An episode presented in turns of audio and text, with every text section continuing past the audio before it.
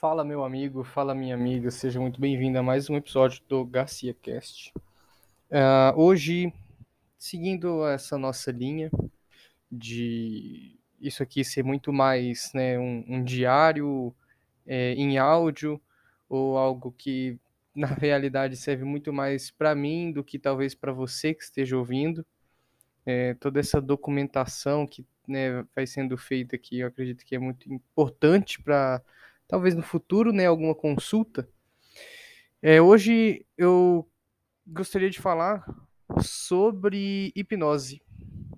É, sim, quando, as, quando eu vou conversando com as pessoas, né, ou até mesmo é, refletindo sobre as coisas que eu já fiz, é, as atividades que eu meio que me interesso, elas são meio, assim, é uma coisa que não, não existe uma certa unidade, né, muito forte entre elas. Então, por exemplo, comecei estudando hipnose, aí depois eu fui estudar um pouco mais de psicologia e, é, além disso, né, também é, comecei a estudar medicina, e aí depois comecei a, a estudar filosofia, uh, comecei a estudar outras coisas, comecei a estudar, é, por exemplo, astrologia, simbolismo, é, hoje, por exemplo, atualmente eu estou estudando sobre exorcismo e demonologia.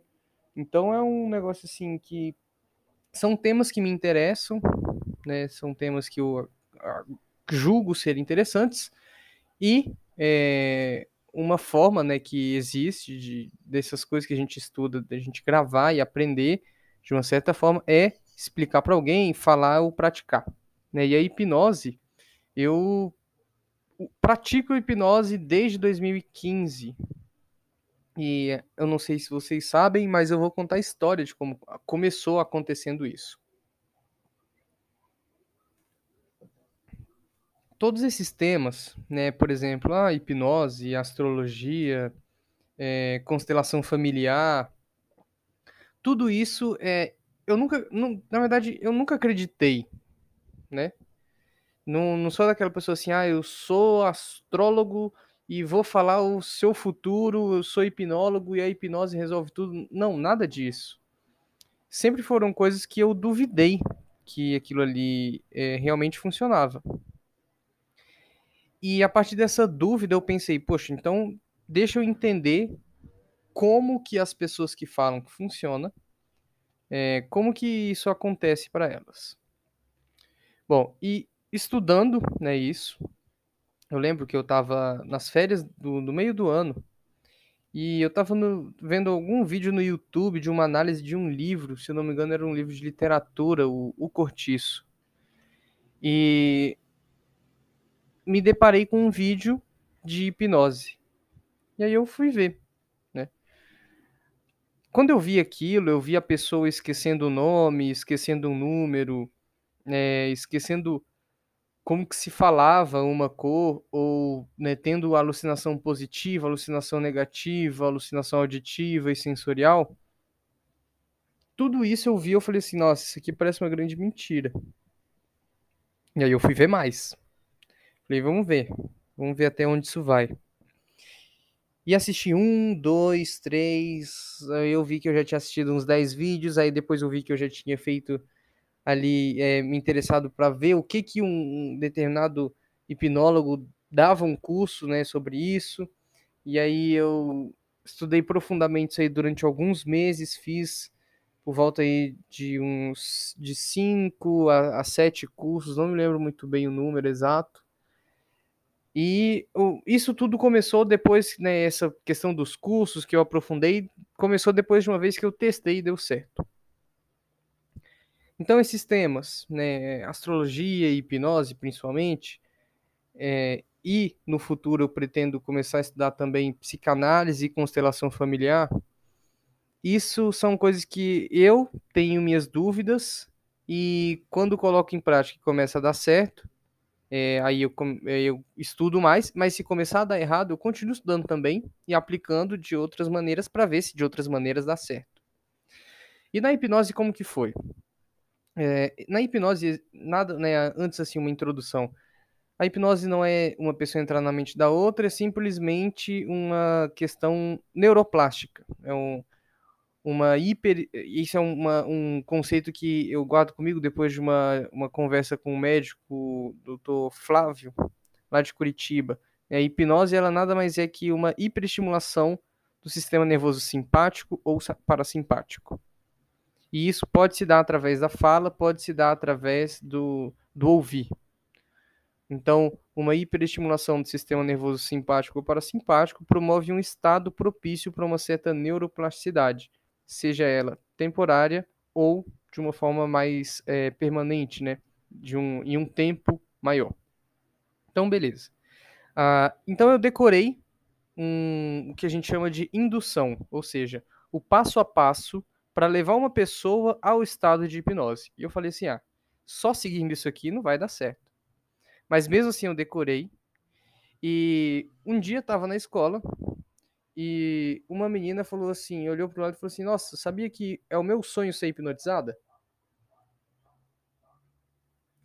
E eu vi aquela oportunidade é como se tivesse a bola quicando na frente do gol, eu falei, eu tenho que chutar.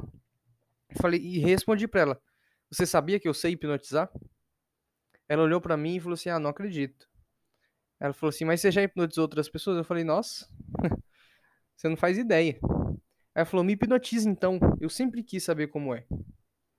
Então eu falei, aí eu, aí eu comecei a trabalhar, né? Fui gerando a expectativa. Falei, bom, agora eu não consigo fazer isso, porque a gente está em aula, mas no intervalo, pode deixar que eu faço a hipnose com você.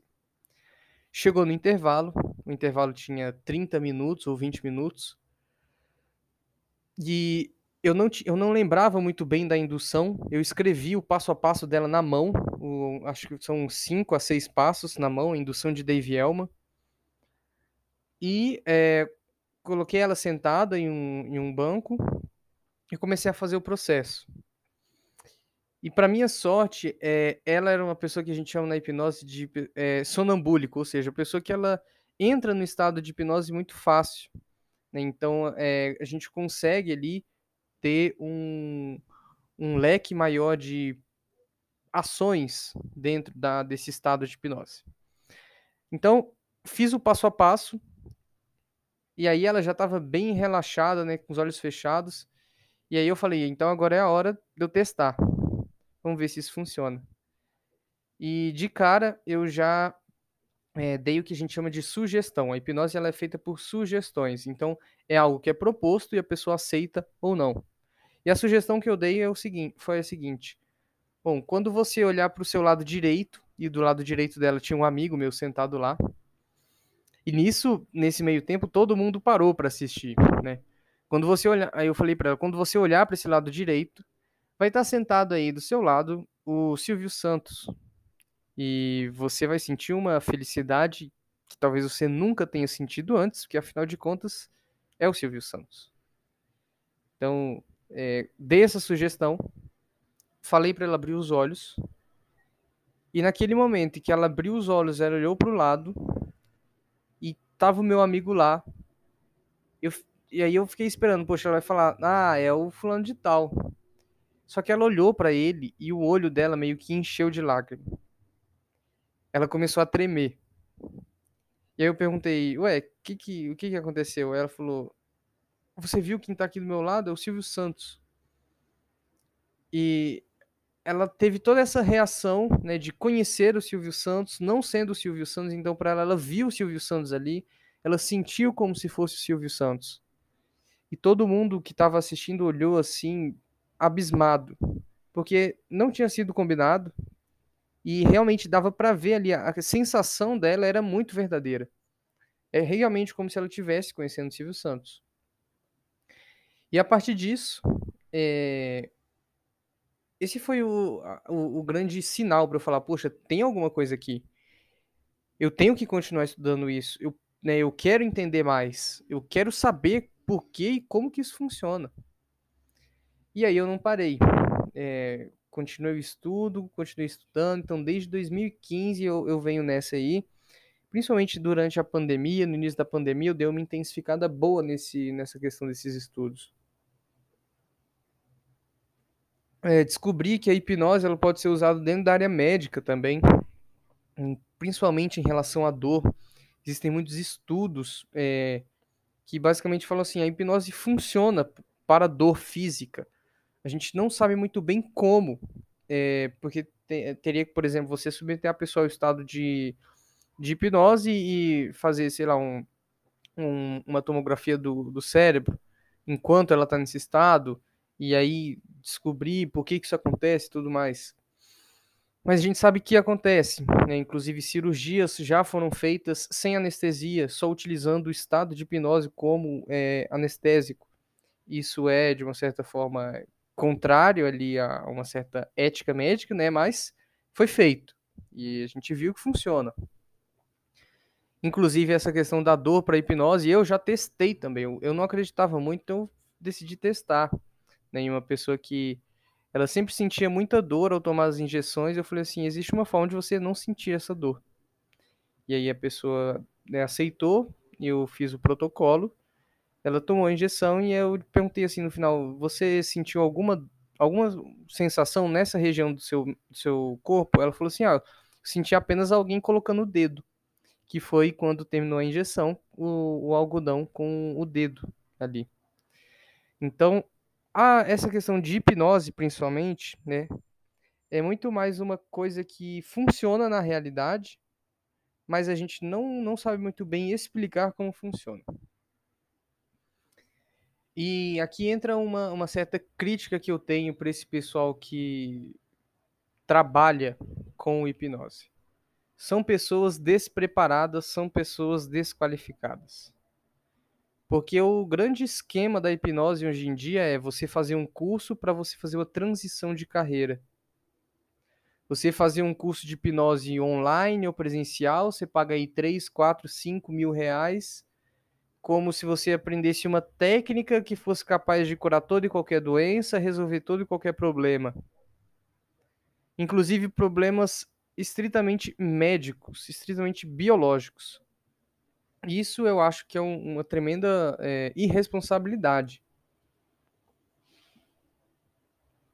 Talvez não seja uma, uma irresponsabilidade intencional. E a pessoa, às vezes, ela não quer ser irresponsável, mas pela falta de conhecimento dela, ela se torna ali de uma certa forma irresponsável. Já vi muita gente, já eu já estive né, em muitos grupos de hipnose e o pessoal falar que tratou e curou ansiedade só com hipnose, depressão só com hipnose e tudo mais. É, a, a, hipnose, a gente tem que entender, principalmente a, a hipnose terapêutica, né, utilizada para esses problemas. É, o terapeuta, até mesmo o médico, ele, eles nada mais são que como se fosse uma caixa de ferramentas. Né? Então, Existem caixas de ferramentas mais completas que outras. Então, dentro dessa caixa de ferramentas, pode ter ali uma ferramenta que ela funciona para uma determinada maneira, para um, determinado problema, mas que logo em seguida você tem que usar outra ferramenta para continuar consertando esse problema, né? Não é porque a, a pia estava é, pingando água que você simplesmente foi lá e passou uma, uma fita isolante na, na boca da torneira e aí para de cair água. Aí você fala, nossa, o problema foi resolvido. Não.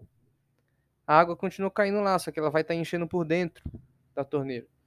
Então, a hipnose ela nada mais é que uma ferramenta que pode ser utilizada no processo terapêutico, no processo na, na questão médica também. E as pessoas não entendem isso por conta da ideia que elas criaram do que é hipnose a hipnose não está relacionada com nada místico. Muito menos a, assim, a, eu ia falar da astrologia, mas a astrologia tem gente que usa aquilo ali de forma mística, e isso aí é um outro problema para um outro momento, para uma outra conversa. Mas aqui a gente, né, eu vou falar hoje só sobre hipnose especificamente. É, no início também, quando você começa a falar sobre hipnose, as pessoas não botam muita fé. Né? Elas falam assim, ah, eu não acredito não, quero ver. E aí elas vêm. E mesmo vendo, muitas falam assim: ah, não, só acredito se funcionar comigo. Isso, né, é meio interessante da gente refletir, porque não é algo exclusivo da hipnose.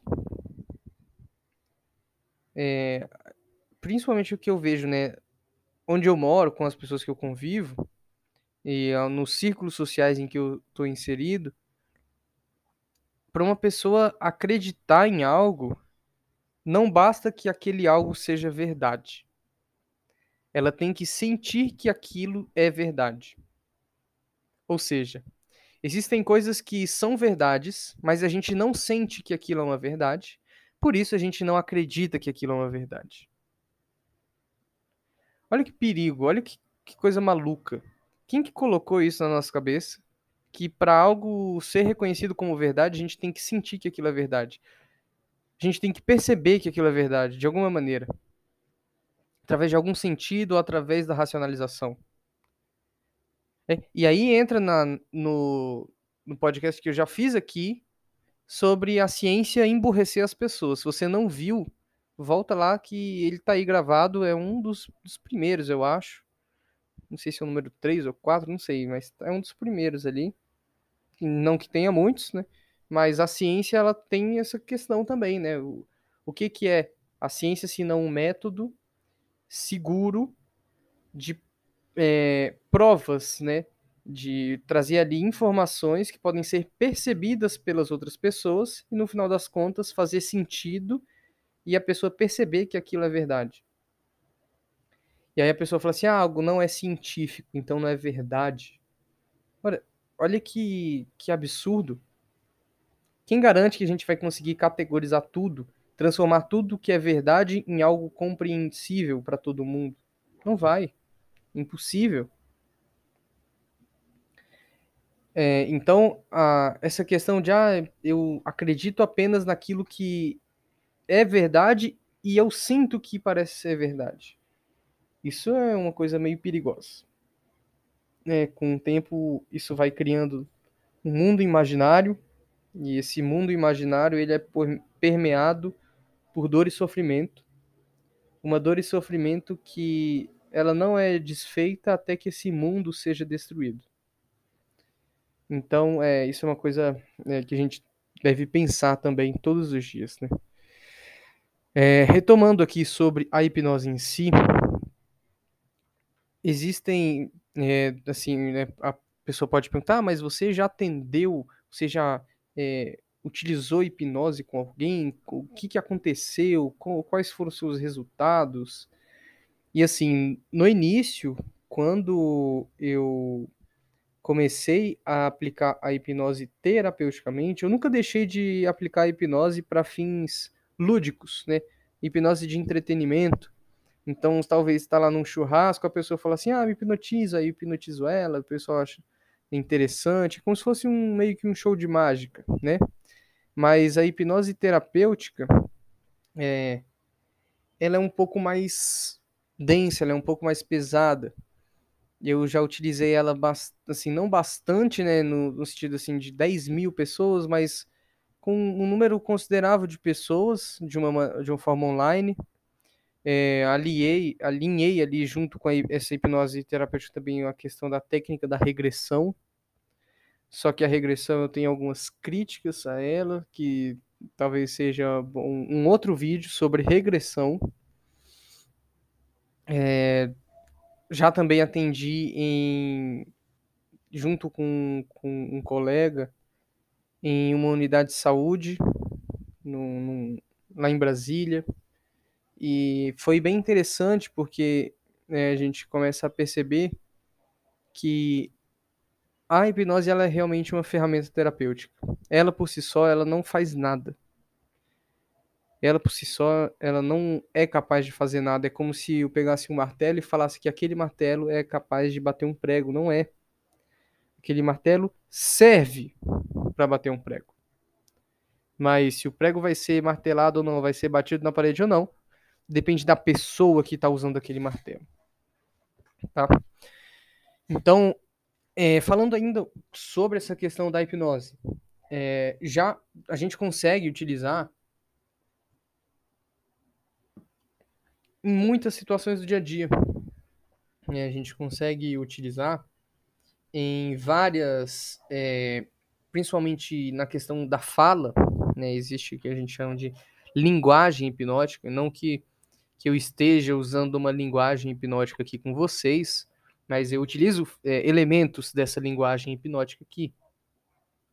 É, por exemplo, toda vez que eu falo para alguém imaginar alguma coisa, ou pensar em algo, ou é, refletir como seria ser, né? Eu utilizo isso muito também quando eu é, tiro algumas dúvidas de alguns alunos, que também trabalho como é, monitor né, de dúvidas em, em uma plataforma. E isso é muito interessante, porque a hipnose ela é ah, nada mais, nada menos que uma maneira de comunicação que vai atuar com uma hiperestimulação do sistema nervoso simpático ou parasimpático. E esse, essa hiperestimulação do sistema nervoso simpático ou parasimpático promovida pela linguagem cria um estado propício para um, uma neuroplasticidade momentânea ou de longo prazo. Lembrando que essa de longo prazo ela precisa ter reforços, né?